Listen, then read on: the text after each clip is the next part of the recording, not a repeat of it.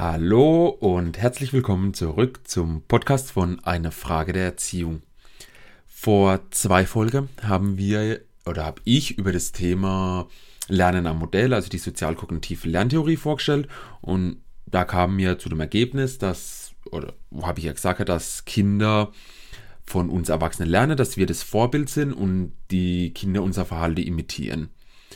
Für die neue Zuhörer jetzt unter uns, Ihr merkt, diese Folge baue aufeinander auf. Ich würde euch empfehlen, fangt von der ersten Folge an, hört euch alle Folge durch und kommt dann hier zu dieser Folge, müsste jetzt Folge Nummer 12 sein, zurück.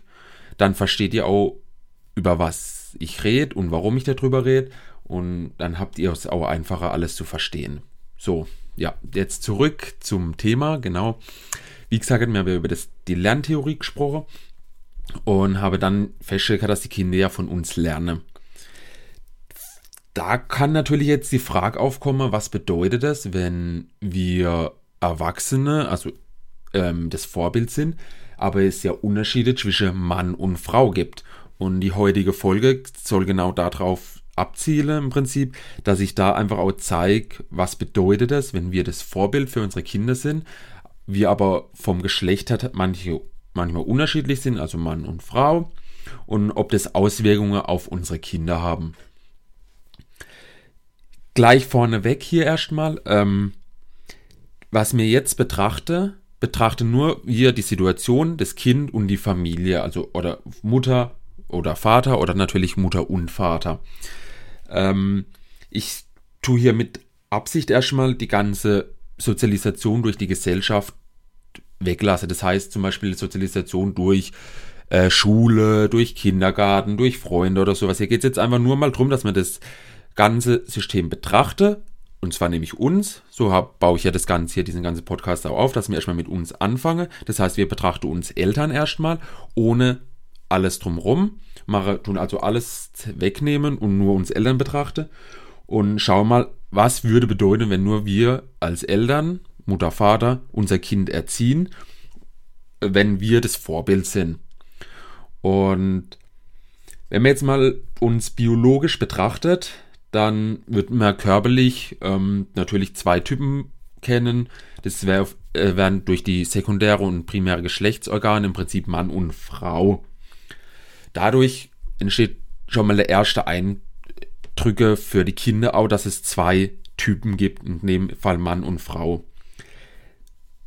Diese biologische Betrachtung hat aber keine Auswirkung auf das Verhalten erstmal. Das Verhalten, wenn man jetzt wieder ans Lernen, vom, an Lernen am Modell zurückgeht, also auf die sozialkognitive Lerntheorie, dann entsteht das Verhalten ja durch das Nachahmen von uns Erwachsenen. So, das heißt, im Prinzip hat es erstmal betrachtet gar keinen Unterschied, ob ich jetzt ein Mann oder eine Frau bin. Im Prinzip lernt das Kind einfach von meinem Verhalten. Ganz so einfach ist es leider nicht. Es gibt im Prinzip, kommen damit jetzt ein paar Unterpunkte mit rein, sage ich jetzt mal dazu. Und zwar geht es um die Stereotypen oder im Prinzip um die Rollenbilder. Und ich gehe jetzt auch hier nur auf die Rollenbilder in unserer Gesellschaft ein, die im Prinzip ein Mann oder eine Frau hat.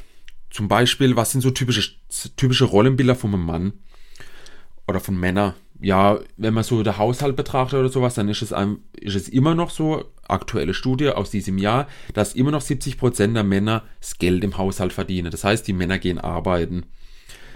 Ähm, typisches Rollenbild, Männer sind Logiker, die sind sehr rational. Ähm, ja, Männer zeigen Wettkampfverhalten, äh, gehen auf, sind auf Konkurrenz aus. Oft sind Männer die strengere in der Erziehung und dementsprechend sind sie auch durchsetzungsvermögender. Bei Frauen zum Beispiel, so ein typische Rollenbilder sind zum Beispiel, sie sind emotional. In, dementsprechend, wenn der Mann das Geld verdient, kümmern sich noch immer 70% der Frau um den Haushalt. Auch hier natürlich eine Tendenz, dass es sinkt. Es gibt immer mehr Männer, die zu Hause bleiben und mehr Frauen, die Geld verdienen. Aber aktuell ist es immer noch 70%, dass die Frauen zu Hause sind. Es wird gesagt, dass die Frauen die Hauptbezugspersonen für die Kinder sind. Das heißt, die Kinder, wenn die Frage oder was haben, gehen sie erst zu der Mutter und dann zum Papa. Ähm, oft heißt es, weil der Papa ja strenger ist, dann geht man zu der Mutter und bekommt damit mehr. Das ist auch so ein typisches Rollebild, also dass man mehr von der Mutter bekommt wie vom Papa.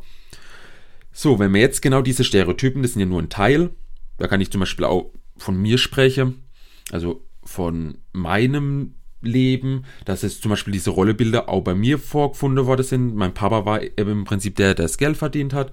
Meine Mama hat sich um uns gekümmert. Auch das mit der Strenge passt ganz gut. Mein Papa war der strengere, meine Mama war da nicht ganz so streng.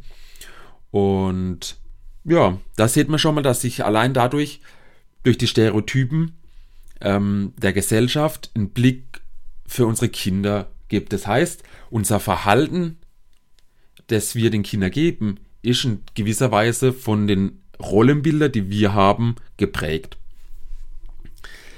Das heißt, wenn ein Ki Kind jetzt groß wird und bei einem Haushalt lebt, wo, Man, wo der Mann, also der Papa und der Vater zu Hause sind, der Papa und die Mutter, so rum, danke.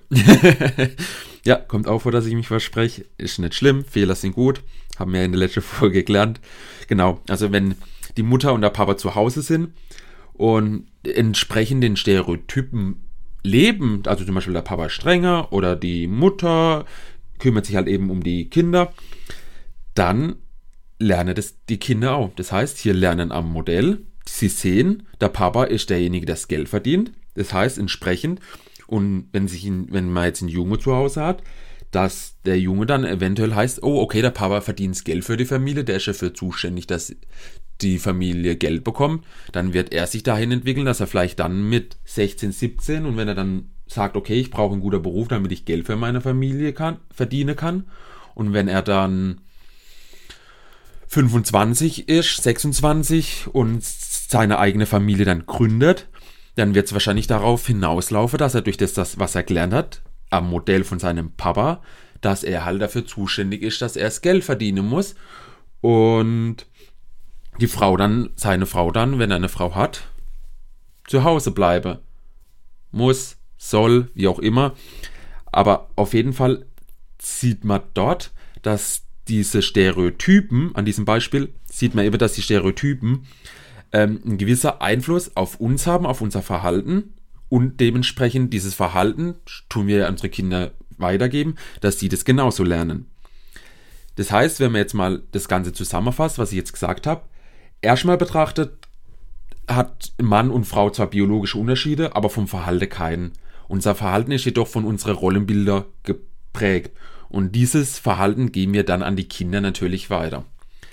Natürlich, und da, es gibt ja auch Ausnahmen und auch gerade alleinerziehende Eltern, bei denen sieht man es immer wieder, dass halt auch, zum Beispiel eine Frau streng sein kann. Die Frau muss vielleicht aus Geld verdienen, sie muss sich allein durchs Leben kämpfen, wenn sie alleinerziehend ist.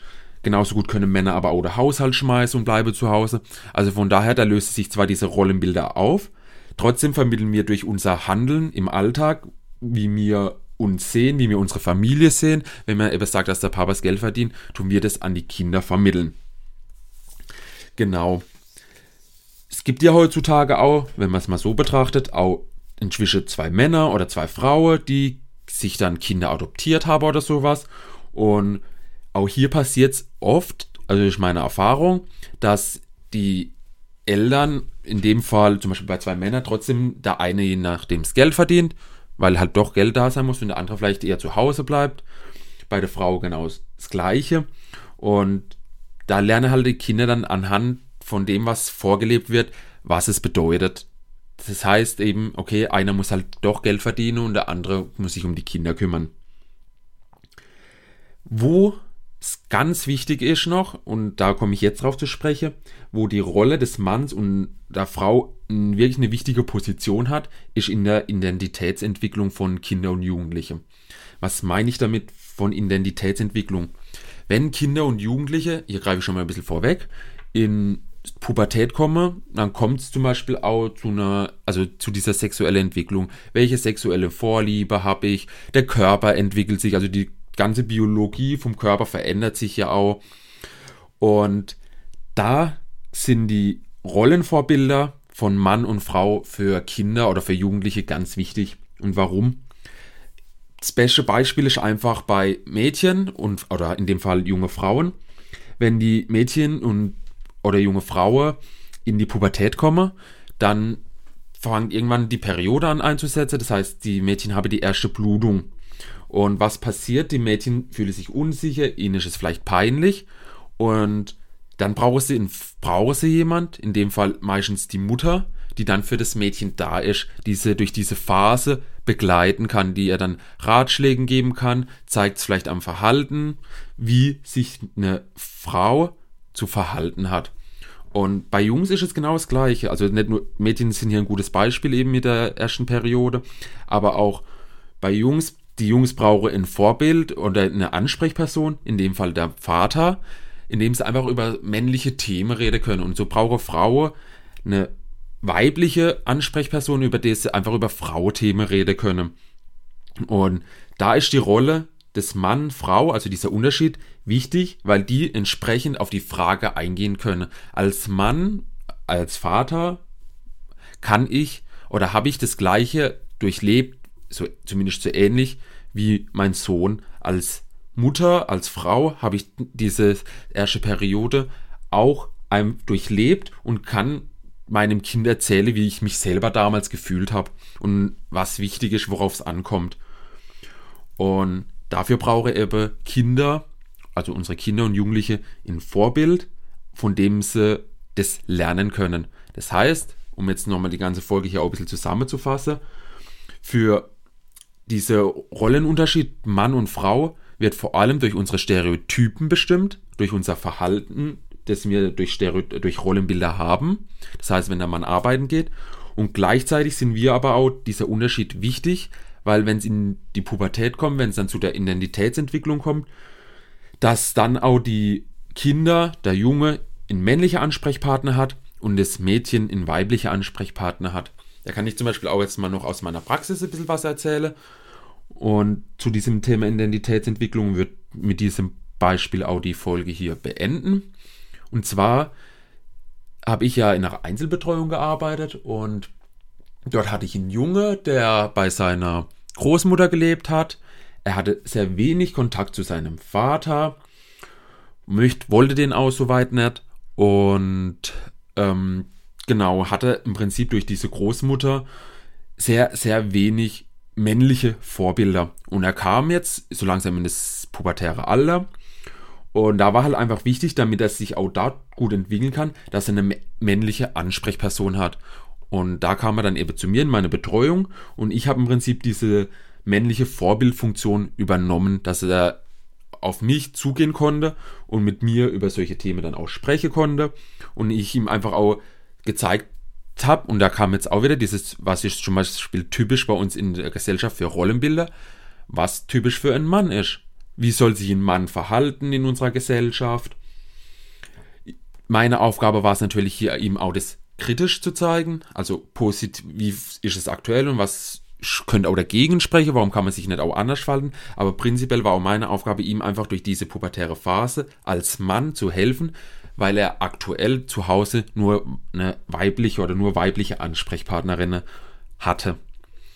Und eben, wie dieses Beispiel zeigt einfach gut, dass wir trotzdem für unsere Kinder, dass es oder dass für unsere Kinder und Jugendliche wichtig ist, dass sie sowohl männliche als auch weibliche Ansprechpartner haben. In welcher Form diese Ansprechpartner sind, also ob das jetzt Mutter, Vater ist, wenn ich jetzt alleinerziehend bin, da kann ja zum Beispiel auch Lehrer, Lehrerin, Trainer, Trainerin, das hat, da gibt es ja ganz viele Möglichkeiten, wie auch so eine Rolle eingenommen werden kann wenn man, oder zum Beispiel durch Sozialpädagoge, durch Hilfen, durchs Jugendamt, da gibt es ja ganz viele Möglichkeiten, wie diese Rolle äh, oder dieses Vorbild für ein Kind eingenommen werden kann.